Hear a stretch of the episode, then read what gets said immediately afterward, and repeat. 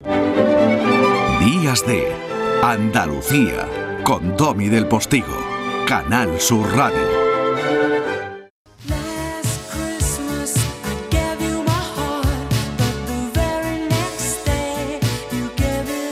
Cuando uno tiene o ha tenido madre anciana y ha convivido con ella, no puede evitar sentirse concernido con ese impulso que Chicho ha demostrado, yo no le conozco, pero utilizo el nombre que él mismo pone, evidentemente, en su red social, ha demostrado en ese impulsivo mensaje, ¿no? esa generosidad que te nace como un borbotón del alma hacia quien le ha tendido una mano a tu madre, ¿no? En este caso, en el supermercado ante el apuro de la pobre mujer que no llevaba efectivo y cada vez llevamos menos efectivo porque se nos dice que es mejor así en la pandemia y que la criatura tenía su tarjeta pero no recordaba en ese momento el PIN. Bueno, pues eh, pagarle la compra a tu madre es un gesto que a ti, obviamente, eh, te hace rebotar. Una vez en el barrio, en el mío, un hombre levantó a mi madre del suelo. Andaba ya la mujer torponcilla y tropezó delante de la sucursal de correos que hacía esquina con la humilde calle donde vivimos mi hermano y yo de chicos.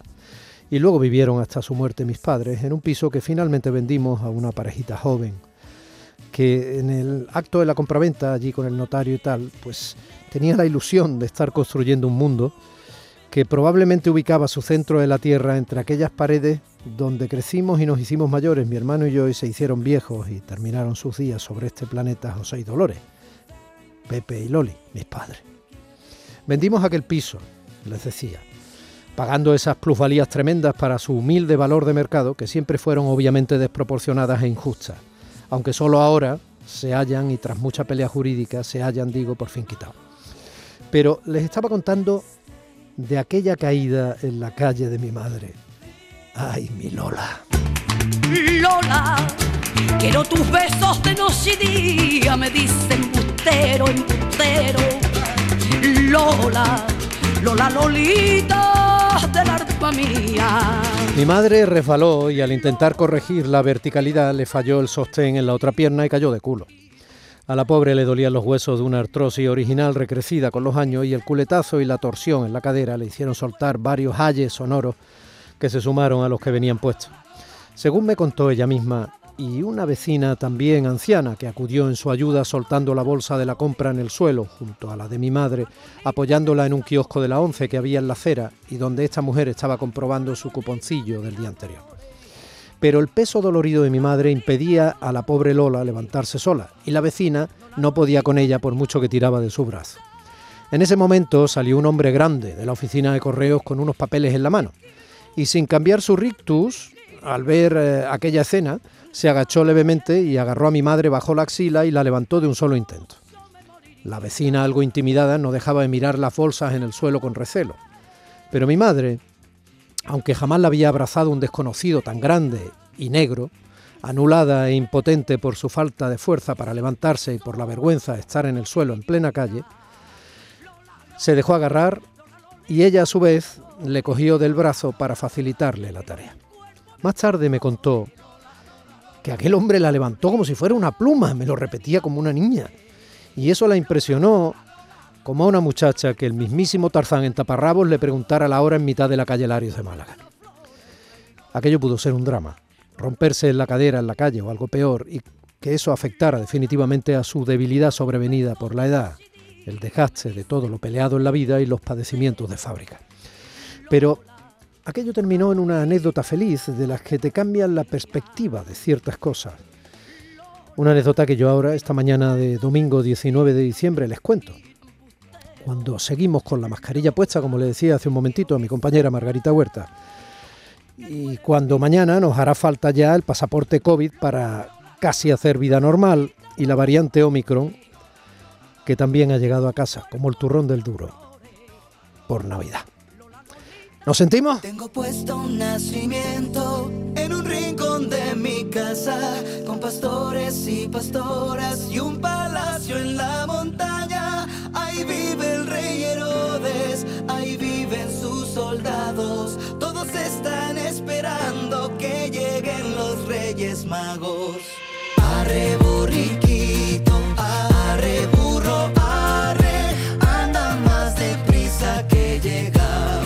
nota en la mirada de los chiquillos, casi, casi es Navidad y las vacaciones las van a agarrar pues este miércoles y el viernes es Nochebuena.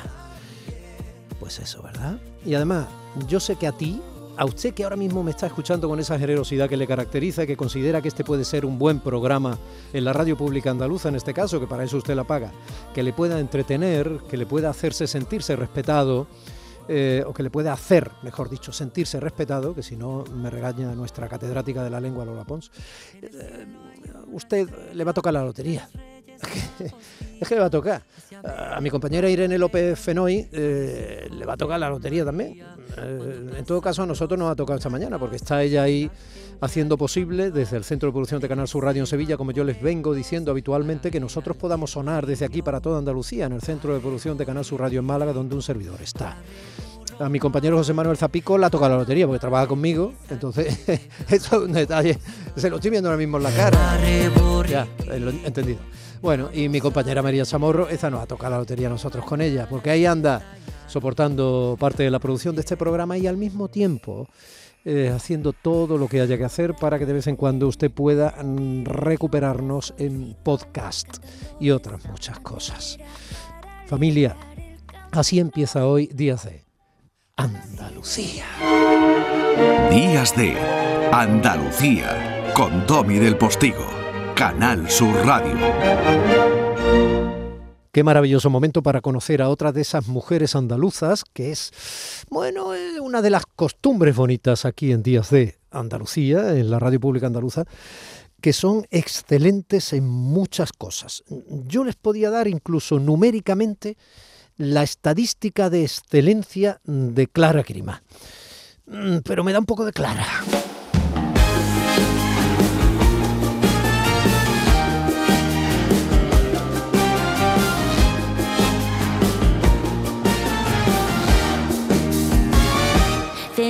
Navidad. Feliz Navidad, Clara. Buenos días. Feliz Navidad, Domi, ¿cómo estás? Bien, enorme, enorme cuando te oigo, te lo digo en serio. sí, pues nada, muchas gracias. Sí, así da gusto. Hasta gusto hacer una entrevista con ese principio. Bueno, pues eso es lo que yo quiero, que pases un rato extraordinario, porque llevas muchos años haciendo pasar ratos extraordinarios a muchas personas con una solvencia que no es la habitual y además en una materia que pareciera tremendamente árida, que diera grima. Ya no voy a hacer más broma con tu apellido, ¿eh?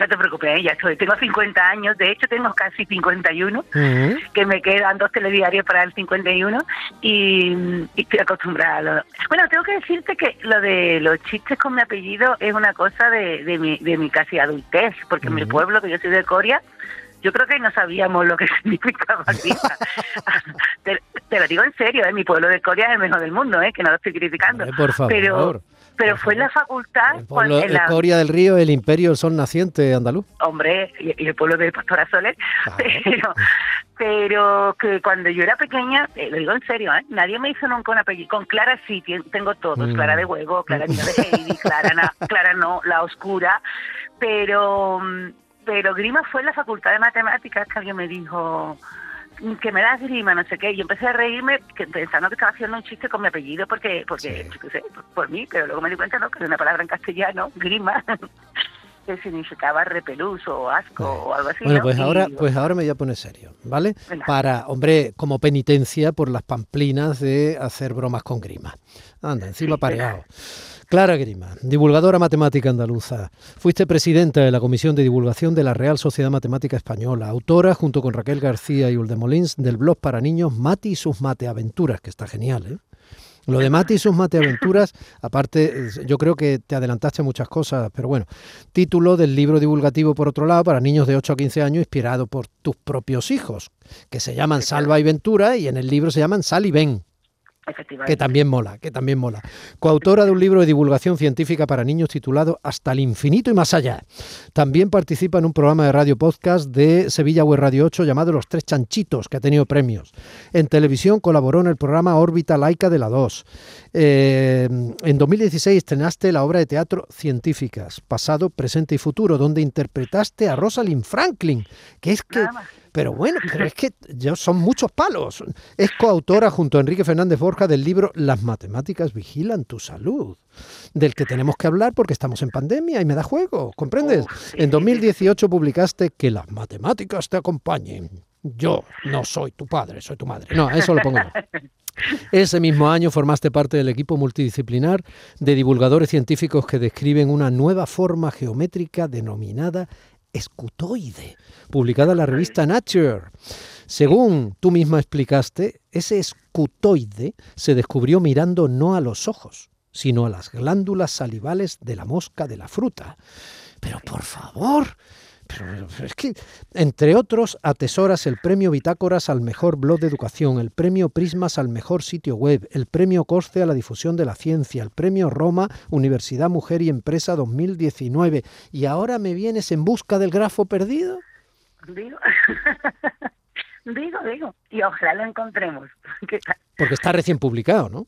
Está así el 24 de noviembre, salió a, salió a la, en las librerías y está es un bebecito muy pequeñito y, muy bonito, la verdad. Toma que yo, cuando, eh, eh, ¿Sabes qué pasa? Que como los libros que Raquel García de Molins, que trabaja conmigo ilustrando, cuando los libros los, los, ilustra ella, siempre digo, mis libros son muy bonitos, muy bonitos, y la gente pensará que tía más tonta, que presumida, pero no, que es bonito porque la mano de Raquel o sea, las matemáticas son muy bonitas, ¿vale? Eso no tiene mérito ni, no es mío, mérito mío ni de Raquel. Mm. Pero además que Raquel yo pues hemos encontrado como una conexión, una, una comunión de almas, que, que eso es muy poco científico lo que acabo de decir, pero queda bonito, pero que, que, que le da a los libros una belleza estética, independientemente de la belleza intrínseca que tenga las matemáticas, son bonitos de ver porque están muy bien ilustrados. Sí, oye, el dibujo precioso de Raquel que sale en la portada, eh, eres, tú en Indiana Jones, o sea, eres tú, es tu cara, son tus gafas, es tu eh, sonrisa, es tú, bueno, eres tú. Soy yo. Es ella cuando empezamos a... Bueno, el libro de Mati son Aventuras, perdón, el blog, que tú lo acabas de mencionar, que está inspirado en mis hijos, y de hecho los protagonistas se llaman con mis hijos, Sally Ben como Salvador y Ventura. También lo ilustró ella, y cuando yo empecé a trabajar con ella, hace ya 10, 11 años, pues, bueno, claro, ella vive en Barcelona, ella es de Barcelona, vive en Barcelona, y todo era por teléfono y correos, pues yo le dije, tienes que dibujar a una matemática y a dos niños que se parezcan a los míos. Y resulta que, bueno, pues la matemática se va a parecer a ti. O sea que todo fue idea de ella. Y la verdad es que en casa, mi familia y todo, una, una cosa es Mati, porque la muñequita, la muñequita de los libros se llama Mati, no se llama Clara, ¿no? Mati, que es matemáticas, abreviado.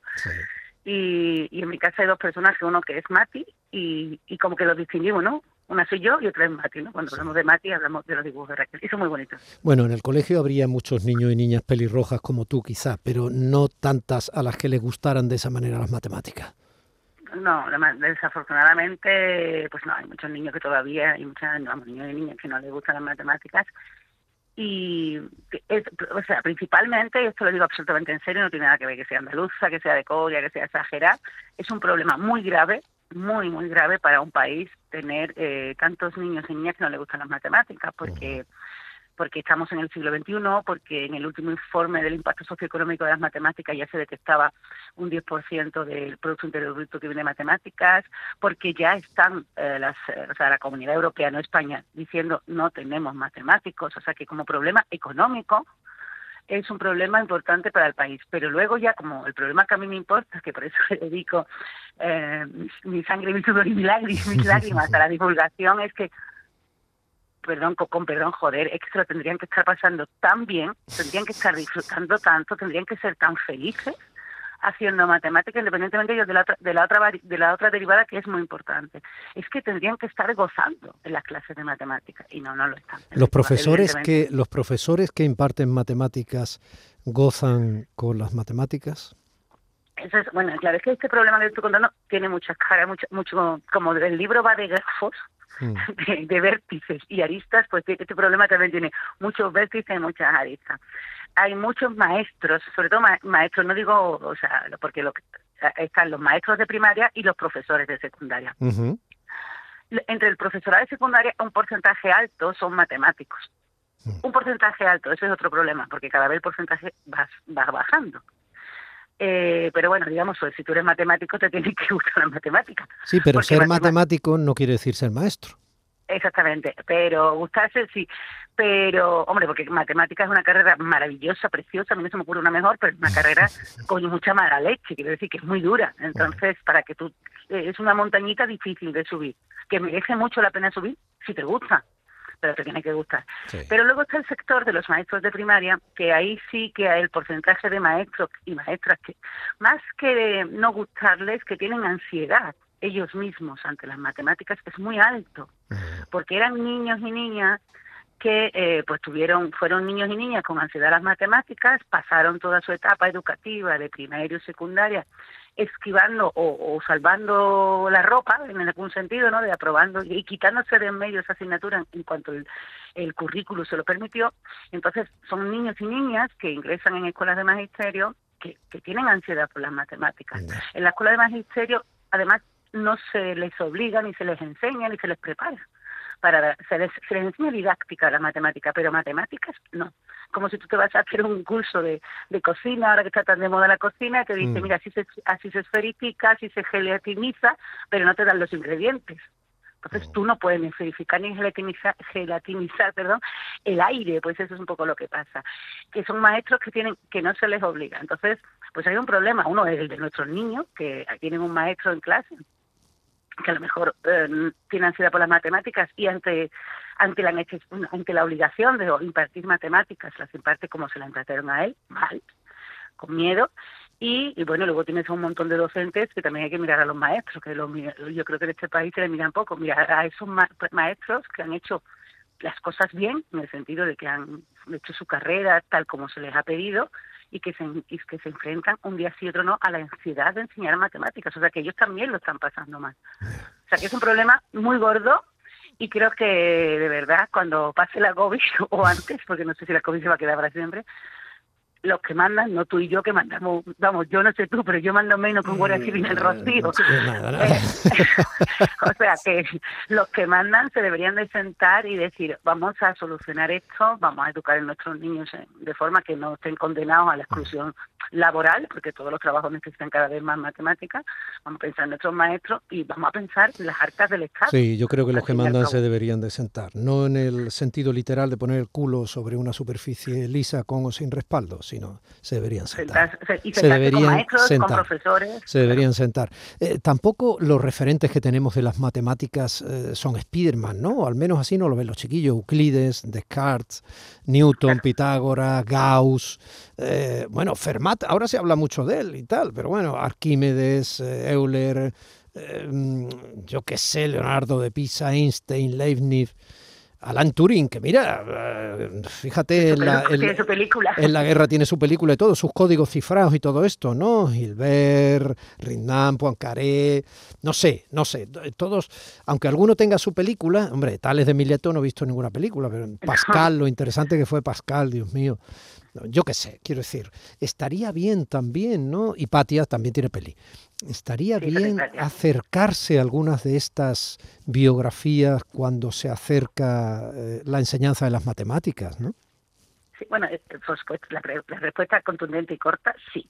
Claro. Eh, de hecho, yo soy licenciada porque soy un poquito mayor de lo que parezco. Yo sé que parezco una pero, pero yo soy licenciada de matemáticas que ahora son graduados y, y yo a mí nunca me han contado ninguna historia de las matemáticas, nunca. O sea, yo he aprendido historia de las matemáticas em, después de, de hecho te voy a decir una cosa, ¿no? Porque yo cuando le, antes de empezar la divulgación, digamos, antes de que mis hijos hicieran aparición en el en escena, Mm. Yo no leía matemáticas en mi tiempo libre, leía los artículos de investigación que necesitaba para mi investigación, pero yo leía libros de, sobre todo libros de viaje me gustan mucho, o no sé, Eduardo Mendoza, pero pero yo no leía historia de las matemáticas. Las he descubierto divulgando y, y ahora desde que divulgo matemáticas para que todo el mundo se entere de lo que son, yo ya en mis clases siempre eh, hago eso que tú has dicho, ¿no? intentar no solo contar las matemáticas, yo soy profesora en la universidad, en la universidad hay que dar las matemáticas ya a un ritmo gordillo, ¿no? Porque ya son cosas fuertes. Pero yo creo que la forma, la- eh, esto que se habla tanto que es tan importante como es el, el aspecto socioemocional de, de, en la clase, pasa por ahí, por contarles que, que esas figuras matemáticas que, que esos esos hombres y mujeres que, que, hicieron aquello tan chulo o, aquello tan difícil mm. para mis alumnos que van a mm. aprender, pues fueron personas con su vida, eso los humaniza. Y, y al fin y al cabo, como dicen toda la gente que sabe de, antropología, a, los humanos, bueno, y tú también y yo, a los humanos a los, nos gustan que nos cuenten historias. Siempre nos hemos sentado alrededor del fuego, desde que aprendimos a hacer fuego, a que nos contaran historias. Bueno, pues aprovechar ese, esa escena en el que tú estás contando una historia, estás contando una anécdota, para ahora, bueno, pues ahora que tiene el cuerpo relajado, ¿no? Que vamos vamos a, aprender, porque hay que aprender relajado, no se puede aprender. No, incluso si se supiera, yo, fíjate que hacía un comentario esta mañana sobre el comportamiento de la pandemia y todo esto, basándome en una reflexión publicada de Eduardo Costa, que es un genetista, veterinario, etcétera, eh, en el que hablaba de la reina roja de la segunda parte de Alicia en el País de las Maravillas, de A través del espejo. Y Lewis Carroll también era matemático. Efectivamente. De hecho, Alicia está llena de referencias. Claro. A la Bueno, mira, si ahora que todavía, como afortunadamente en España todavía nos podemos regalar cosas porque faltan los reyes, hay un libro muy bonito que es precioso, que es Alicia en el País de las Maravillas, que se llama Alicia anotada, Alicia del País de las Maravillas. Mm. Y es que otro, mm, bueno, Martin Gardner, que es pues posiblemente el mayor divulgador de matemáticas del mundo, cogió Alicia en el País de Maravilla de Luis Carroll y destapó todas las eh, referencias matemáticas que están escondidas en el cuento. Es decir, tú puedes leer el cuento sin... De hecho, yo me lo leí porque hace mucho que no me lo leo nunca y, no lo voy a entrevistar. Tú te lo puedes leer como un cuento, un cuento maravilloso, porque dicen el País de la Maravilla es un cuento maravilloso, pero él en, en, muchos rincones escondió conceptos matemáticos que, que este señor, Martin Gardner, te los va descubriendo. Aquí se refiere al paso del tiempo. Y, y que es muy chulo, ¿no? O sea, Luis Carroll es un hombre que, el pobre que pasó, que de esto que la historia la trata un poco mal, pero bueno, eh, no voy a entrar en eso que es muy largo, pero era un artista, porque escribió una obra de, literaria maravillosa, donde escondió muy bien, muy bien escondidas sus matemáticas, ¿no? Y, y si eres matemático, pues lo puedes disfrutar, y si no eres matemático, no, no te entorpece en el camino. De hecho, cuando yo empecé a escribir los cuentos de Mati y su Otra vez pues, van a pensar que qué tía más tonta. yo, pensaba, yo pensaba en eso, digo, Luis Carol lo hizo. evidentemente él no quería enseñar matemáticas, ¿no? Pero yo sí, digo, vamos a esconder, vamos a esconder las matemáticas, las mías no están tan escondidas. La gente lo que va a pensar es, eh, qué tía tan lista y tan preparada y tan valiosa, a la que no le importa nada parecer tan sencilla, tan inmediata, tan cercana, tan tonta, si quiere. Otro día hablaremos de por qué las matemáticas vigilan nuestra salud, que no somos conscientes de que sin las matemáticas no podríamos saber ni siquiera cuándo o no tenemos que ponernos una vacuna, entre otras muchas cosas. Clara Grima, mm, seguiremos buscando el grafo perdido en tu último libro y seguiremos acudiendo a ti en algún que otro momento para seguir hablando de matemáticas. Feliz Navidad y un beso muy grande. Feliz Navidad, cuidado mucho. En eso estamos. Gozo, risas y felicidad. Este es el tiempo para dar. Te agradezco por lo que nos das. El rato más bueno, ha dado cosa colgar el teléfono, Clara. Si quieren conocerla físicamente, esta tarde, sobre las cinco y media aproximadamente, después de la película en Canal Sur Televisión, nos vemos en A dos voces, ¿vale? Entonces, si quieren echar un ratillo y y conocerla un poco, pues eh, allí nos esperamos. Familia 10 y 20, no, 9 y 25 y un poquillo, 9 y 27 minutos, más para que ser tan exacto. ¡Seguimos! Días de Andalucía, con Domi del Postigo, Canal Sur Radio.